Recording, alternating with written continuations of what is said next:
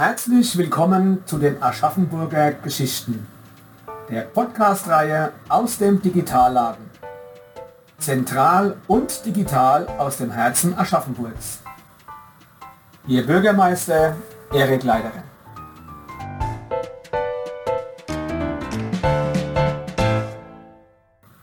Liebe Frau Professorin Freitag, liebe Herr Dr. Kühn, vielen Dank, dass Sie unsere Einladung angenommen haben und wir Sie hier im Digitalladen der Stadt Aschaffenburg haben. Straßenumbenennung, das ist ähm, in der heutigen Zeit ein kontrovers, ein oft kontrovers diskutiertes Thema. Sie sind beide an einem Projekt beteiligt, das die ähm, Straßen, die, Namen, die Straßennamen von Aschaffenburg untersucht. Ähm, warum soll es überhaupt äh, Straßenumbenennungen geben? Ist es nicht etwas umständlich? Man hat sich ja an den Namen äh, einer Straße gewöhnt. Ja, das Problem bei Straßennamen ist eben, dass das äh, eine der höchsten Ehrungen ist, die eine Stadt überhaupt aussprechen kann, wenn sie zumindest nach einer Person benannt ist, diese Straße. Und dass diese Ehrwürdigkeit zeitgebunden ist. Das heißt, man muss immer mal wieder schauen, sind die Personen, die hier mit einem Straßennamen geehrt worden sind, tatsächlich in der heutigen Zeit noch ehrwürdig.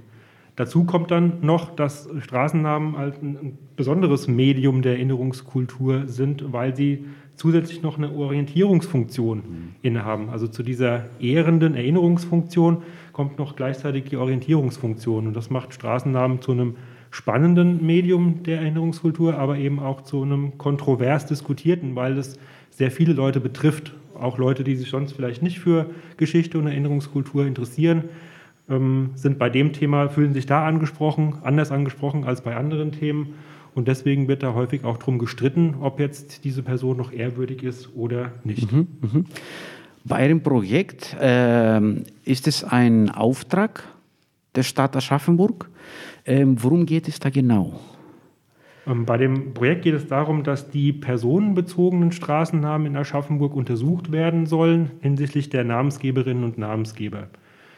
Die sollen untersucht werden nach bestimmten Prüfkriterien.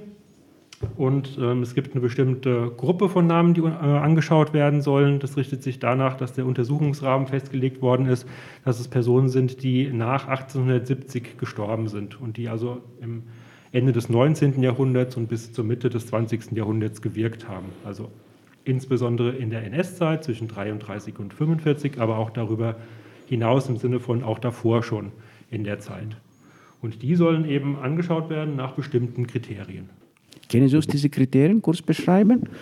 Ja, also man hat sich versucht daran zu orientieren an anderen ähm, Projekten in anderen Städten. Das ist ja da, das ist kein Aschaffenburger Phänomen. Sie hatten es vorhin ja schon angesprochen, es wird auch in anderen Städten gemacht, ähm, ob in Oldenburg, Münster, Hannover, Mainz, Freiburg, München, also in vielen Städten ist es schon gemacht worden und da wird gerade eine Untersuchung durchgeführt und überall wird natürlich auch versucht, Kriterien festzulegen. Häufig ist der Fokus auf der Zeit des Nationalsozialismus. Manchmal geht es aber auch darüber hinaus, wie jetzt hier in Aschaffenburg auch. Und da ähm, gab es eben auch schon Kriterienkatalogen und anhand derer hat man sich hier auch in Aschaffenburg orientiert und hat festgelegt, dass Extremismus aller Richtungen ein Kriterium sein soll, worunter auch Rassismus im Besonderen fällt, dass eine aktive, erhebliche Unterstützung des Nationalsozialismus bzw. des Dritten Reiches ein Kriterium ist, was man sich genauer anschauen möchte, desgleichen aggressiver Antisemitismus, also Antisemitismus nochmal mhm. besonders hervorgehoben, erheblicher Militarismus und extreme Frauenfeindlichkeit. Das sind so die groben Themen, an denen sich die Untersuchung orientiert. Dazu ist allerdings zu sagen, dass man jede Person einzeln sich anschauen muss, also immer individuell schauen muss und nicht sagen kann, okay, drei von den Kriterien treffen zu, dreimal Haken dran ist gleich Umbenennung oder eine andere Maßnahme. Das ist so einfach ist es leider nicht. Es ist eine sehr schwierige Geschichte und man kann es sich nicht so leicht machen, wie ich es eben beschrieben habe. Und von mhm. daher ist es immer so, dass diese meist gebrochenen Biografien des 20. Jahrhunderts oder des endenden 19. Jahrhunderts individuell untersucht werden müssen. Ja, ich glaube, dass, äh, das Schwierige ist dann diese individuelle Betrachtung, dass man tatsächlich bei vielen Namen und Personen, die dahinter stehen, wahrscheinlich abwägen muss. So genau wie Sie sagen, dass man gar nicht sagen, also das war jetzt ein überzeugter Nationalsozialist, das ist überhaupt keine Frage oder ein überzeugter Antisemit, aber manchmal gibt es ja auch die Kombination aus sozusagen ähm, positiven Eigenschaften und negativen Eigenschaften. Und dann wird es natürlich schwieriger. Es kommt immer darauf an, ähm, also wie will man, also wie will man bewerten und äh, was überwiegt letztlich in dieser Erinnerungskultur? Was, also wenn wir jetzt vor dem Hintergrund freiheitlich-demokratische äh, Grundordnung, äh, dann glaube ich, gibt es ganz viele Namen, die nicht mehr bestehen könnten. Nun gibt es aber auch ähm, eine Erinnerungskultur, die etwa, jetzt nehmen wir Bismarck als Beispiel, weil der ja jetzt gerade auch äh, kontrovers diskutiert wird. Ähm, da kann man sagen, aber Bismarck, den muss man doch belassen, den Bismarckplatz oder die Bismarckstraße, äh, deutsche Einheit, also Reichsgründung. Gleichzeitig kommt jetzt von anderen Lagern dann, ja, aber eigentlich war das auch ein Kolonialist. Eigentlich hat er auf der Afrika-Konferenz quasi die Aufteilung Afrikas mit befürwortet.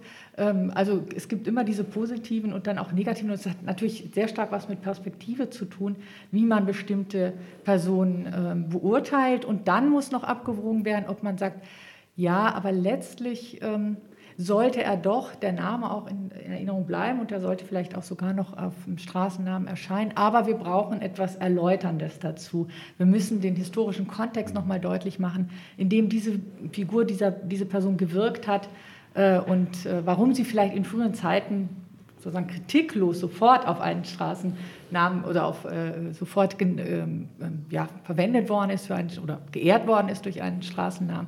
Und warum das heute in die Kritik gerät, warum das heute problematisch ist, warum wir da nochmal drüber nachdenken sollten, wie das aus unserer heutigen Perspektive eigentlich ist, diese Straßennamen oder diese Person zu beurteilen. Und da spielt natürlich auch die historische Forschung eine große Rolle, weil wir heute viel, viel mehr wissen.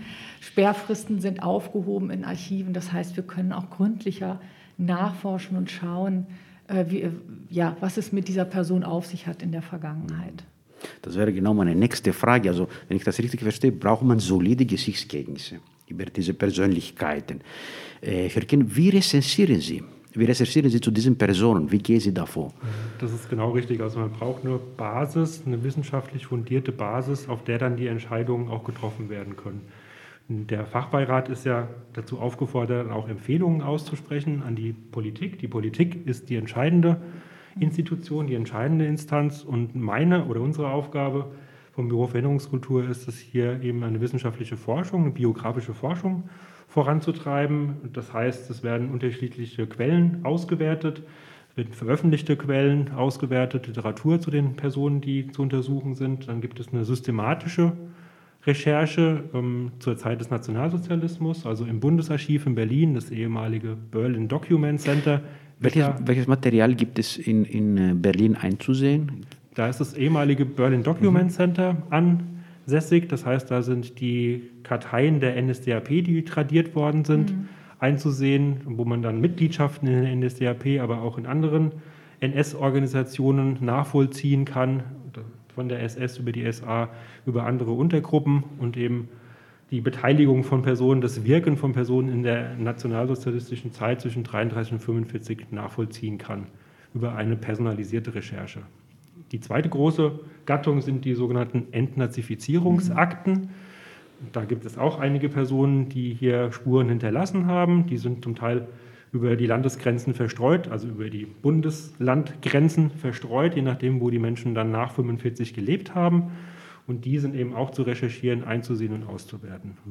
Das sind die systematischen mhm. Recherchen. Und dann gibt es, wie bereits angedeutet, ja auch zu jeder Person nochmal individuell. Also je nachdem, was sie gemacht hat, gibt es unterschiedliche lokale, regionale, bundesweite Archive, in denen dann nochmal nach Informationen recherchiert werden muss. Und dieses Material müssen Sie natürlich kritisch überprüfen, ja, vor allem zum Beispiel die Identifizierungsakten, genau, ja. ja. Das ist schon, also die Quellen ähm, an sich sind, sind sie auch nicht unproblematisch. Mhm. Die Quellen sind sehr problematisch, also mhm. gerade die Entnazifizierungsakten ja. sind ein sehr kritisch zu betrachtender Quellenbestand. Mhm weil da eben auch viel gelogen wurde ja. und mhm. weil genau. viel weiß und reingewaschen wurde und das muss man eben dann abziehen oder muss man wissen bei der Beurteilung. Und meine Aufgabe ist es hier, die Basis zusammenzustellen für den Fachbeirat, wo Frau Freitag Mitglied ist.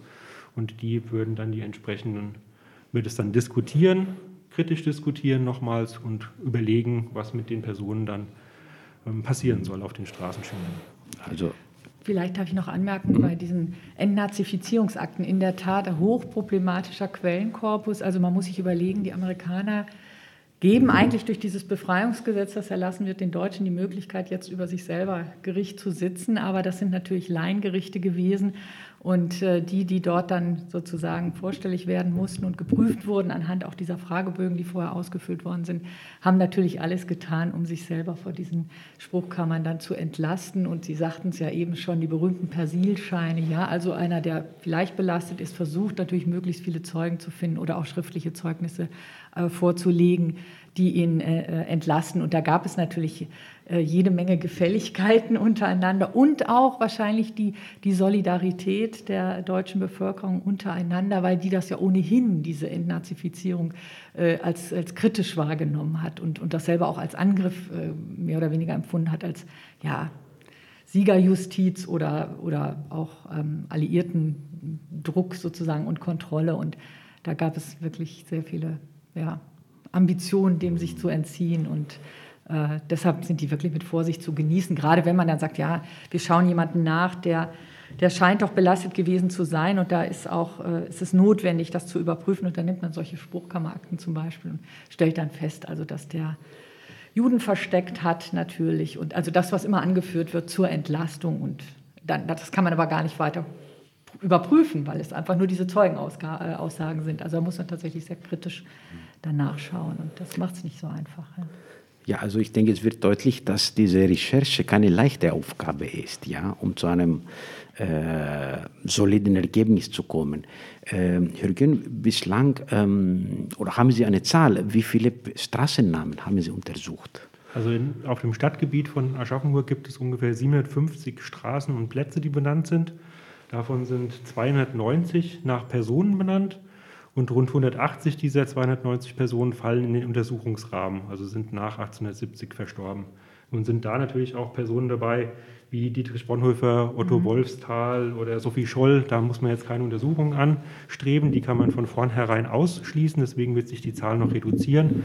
Und zu den verbliebenen Personen ähm, soll dann eine Kurzrecherche zumindest erstmal gemacht werden und dann wird sich herausstellen, welche dieser Personen wir dann noch genauer anschauen müssen oder wollen. Das heißt also nochmal ganz wichtig, das sind nicht alles Personen, die jetzt strittig seien, mhm. sondern das sind lediglich mhm. diejenigen, wo wir erstmal noch nicht genau wissen, was die in der Zeit gemacht haben ihres Lebens und ob es da vielleicht kritische Punkte gibt und das ist dann erstmal herauszufiltern und herauszurecherchieren. Ihre Recherchen sind noch nicht abgeschlossen, oder? Die Recherchen sind noch nicht ganz abgeschlossen, sind aber schon weit vorangeschritten mhm. und aus den entsprechenden äh, Rechercheergebnissen werden jetzt Dossiers angefertigt, die dann dem Fachbeirat vorgelegt werden und aufgrund derer wird dann entschieden, bei welchen Personen noch weiter in die Tiefe gegangen werden soll und welche vielleicht auch schon als strittig angesehen werden und dann genauer untersucht werden sollen. Haben Sie ein Beispiel für eine strittige Straße? Ja, zum Beispiel die Hindenburgstraßen in Deutschland werden ja ganz heftig diskutiert. Und äh, mhm. interessanterweise gibt es eigentlich unter den Historikerinnen und Historikern äh, keine großen Differenzen in der Einschätzung und dennoch werden sie diese Straßen oder Hindenburg als Person in unterschiedlichen Städten unterschiedlich bewertet. Also es mhm. gibt Städte, in denen die Hindenburgstraßen aufgrund der wissenschaftlichen Recherchen und den Empfehlungen der entsprechenden Fachbeiräte umbenannt werden und es gibt Hindenburgstraßen, die nicht umbenannt werden, aufgrund der gleichen Recherchergebnissen im Prinzip. Also das zeigt auch nochmal, dass es keine leichte Entscheidung ist und dass es eine politische Entscheidung auch mhm. ist. Aber das zeigt natürlich auch gut, dass im Grunde Straßennamen ein kommunales und ein regionales ähm, Problem, sag ich mal, sind, weil äh, der jeweilige Stadtrat oder wie auch immer die politischen Gremien vor Ort dann entscheiden müssen für die Straßen und dass das dann eben ganz unterschiedlich, also selbst wenn man die gleiche, sagen wir, historische Expertise darüber haben, dann doch ganz unterschiedlich darüber entschieden wird. Also dass man, mhm. ich denke mal in Hamburg vielleicht eher noch, äh, was weiß ich, Hindenburg-affin, ich weiß es nicht, äh, entscheidet und dann in anderen äh, Regionen, man sagt also Hindenburg, damit kann man überhaupt nicht mehr kommen. Ja, interessant ist ja auch, dass es quasi, es gibt ja keine Adolf-Hitler-Straßen mehr. Genau, das war in, ja das erste. In Deutschland. Und es gibt auch hier in Darmstadt, äh, hier, hier, Entschuldigung, es gibt auch hier in Aschaffenburg keine Adolf-Wagner-Straße und keine Schlageder-Straße mehr. Mhm. Die sind alle 1945, 46 umbenannt mhm, worden. Genau. Die Straßen, die jetzt strittig sind, sind meist Benennungen, die erst nach 45 getätigt mhm. worden sind. Und die Leute, die Personen sind eben nicht wegen ihrer NS-Vergangenheit benannt, sondern wegen einer anderen Leistung, einer anderen ehrwürdigen Leistung. Und jetzt muss man eben mhm. schauen, ob aus heutiger Perspektive ihre, ihr Wirken in der NS-Zeit oder auch in anderer Zeit davor in Sachen Antisemitismus oder ähnlichem ähm, eben ihre Ehrwürdigkeit in Frage stellen. Und das hängt natürlich auch, das haben Sie ja angesprochen, mit dem aktuellen Forschungsstand zusammen. Ja, damals hatte man wahrscheinlich auch nicht viel gewusst äh, über diese Personen. Äh, heutzutage ist es anders. Die Frau Freitag hat auch gesagt, wir haben mehrere Möglichkeiten, solche Themen zu recherchieren. Ähm, Straßenumbenennungen zeigen, dass die Kommunen oder die Städte oder die Gesellschaft ähm, bereit sind, mit der eigenen Vergangenheit kritisch umzugehen. Sehen Sie das so? Ich würde schon sagen, dass das ein Beleg dafür ist, dass Städte sich mit dem Straßennamenkorpus auch nach außen präsentieren mhm. und dass sich Städte eben und die politisch Verantwortlichen in den Städten gut überlegen, was auf diesen Straßenschildern oder wer auf diesen Straßenschildern zu lesen ist und dass das eben auch eine Außenwirkung hat und auch eine Wirkung hat in Sachen äh, Demokratie, in Sachen mhm. Verteidigung von demokratischen Werten nach außen, ähm, wo man sich da gute Gedanken machen muss und da auch entsprechend dann Entscheidungen fällen darf oder sollte. Ja, das, also ich glaube das auch auf jeden Fall. Das ist, äh, ähm, wenn man sich überlegt, dass ja die, auch die historische, zum Beispiel Holocaust-Forschung und auch NS-Forschung eigentlich bei uns relativ spät einsetzt, nämlich erst Ende der 70er Jahre und dann kommt das langsam in Bewegung. In den 80er Jahren, da werden Institute gegründet und das wird auch finanziell unterstützt. Lehrstühle werden eingerichtet. Erst im Zuge dieser Auf, Aufnahme historischer Forschung und Intensivierung äh, ist es quasi am Ende stehen diese ja, Straßennamen, die in Frage gestellt werden und jetzt auch nochmal kritisch reflektiert werden müssen. Umgekehrt ist es auch so, weil Sie vorhin Dietrich Bonhoeffer erwähnt haben, das ist immer, äh, tatsächlich ist ein Straßennamen immer ein Statement, immer ein Bekenntnis zu einem Wertesystem. Und äh, gerade wenn man dann sich anschaut, was, in welcher Zeit welche Straßennamen quasi äh, ja, populär waren oder eingeführt worden sind, dann äh, kann man feststellen, dass zum Beispiel auch Widerstandskämpfer ganz spät erst in, mhm. bei Straßennamen berücksichtigt worden sind. Das sind alles Neubaugebiete, die jetzt Edith Stein oder Dietrich Bonhoeffer ähm, ähm, Namen tragen. Äh, das finden Sie in den 50er Jahren und den 60er Jahren noch nicht. Da finden Sie eher den Schlesierweg oder den Ostpreußenweg oder die Breslauer Straße, also von den vertriebenen Verbänden quasi vorangetragen, dass man sagt, das muss doch erinnert werden und eigentlich äh, die Teilung ist eine Schande und wir wollen eigentlich zurückkehren in die Heimat noch. Das, also man merkt, wie stark eigentlich mit Straßennamenpolitik gemacht wird und das ist immer wirklich ein, ja, ein Bekenntnis. Genau, das lässt sich auch für Aschaffenburg tatsächlich genauso belegen, wie Frau Freitags eben gesagt hat, dass zum Beispiel die, ein, ein Stadtviertel, das nach Widerstandskämpfern oder zumindest nach politisch einwandfreien Personen benannt worden ist, in Aschaffenburg erst Ende der 80er Jahre mhm. entsprechend benannt worden ist, in Nilkheim. Und das mhm. bei den Umbenennungen, die in den Mitte der 70er, Ende der 70er Jahre aufgrund von Eingemeindungen anstanden, da hat man eben noch nicht, da war der Zeitgeist noch nicht Nein, so, dass man genau. da entsprechend gehandelt hat, sondern mhm. da sind dann Komponisten ausgewählt mhm. worden und äh, eben keine Widerstandskämpfer. Liebe Frau Freitag, lieber Herr Kühn, ich danke Ihnen für dieses Gespräch und wir sind gespannt auf die Ergebnisse. Vielen Dank fürs Zuhören und machen Sie es gut. Bis zum nächsten Mal. Für weitere spannende Geschichten rund um Aschaffenburg besuchen Sie das digitale Stadtlabor Aschaffenburg 2.0.